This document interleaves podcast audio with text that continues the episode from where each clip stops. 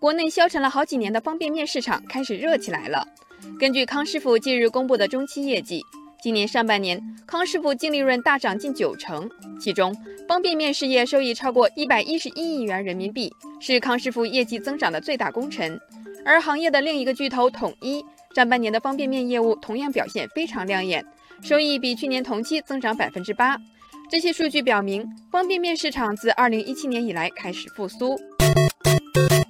数字的增长之下，网友讨论的声音也多起来了。对于方便面市场的回暖，不少网友就在议论：这到底是属于消费升级还是消费降级呢？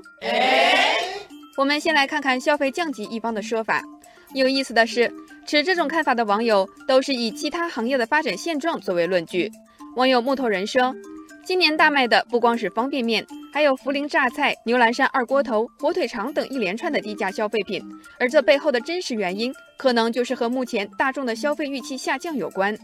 网友在歌声里飞说，星巴克二零一八财年第三季度财报显示，中国区利润同比下降百分之七点六，这是九年来首次出现下滑，而且健身房的生意不好做了，朋友圈里晒名牌的也少了。要淡定。持消费升级看法的网友对此肯定是不赞同的。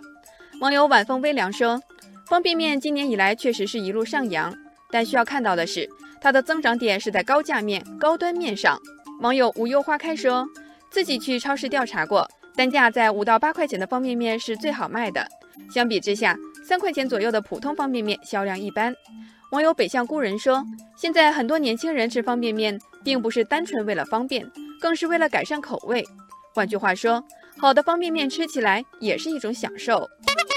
在消费升级和消费降级的观点之外，也有网友认为不应该简单定性到底是升级还是降级。网友星辰大海说，前两年方便面销量下滑，是因为产业端没有符合消费端的核心需求和诉求，而一旦产业端做出相应的创新和升级，消费者的依赖度、购买频率就会恢复。网友赵文道说，在现实生活中。消费升级与消费降级现象是并存的，就像有人既会在较为平价的市场购物，在家吃泡面，同时也可能花较多的钱买名牌包包、买高级化妆品等。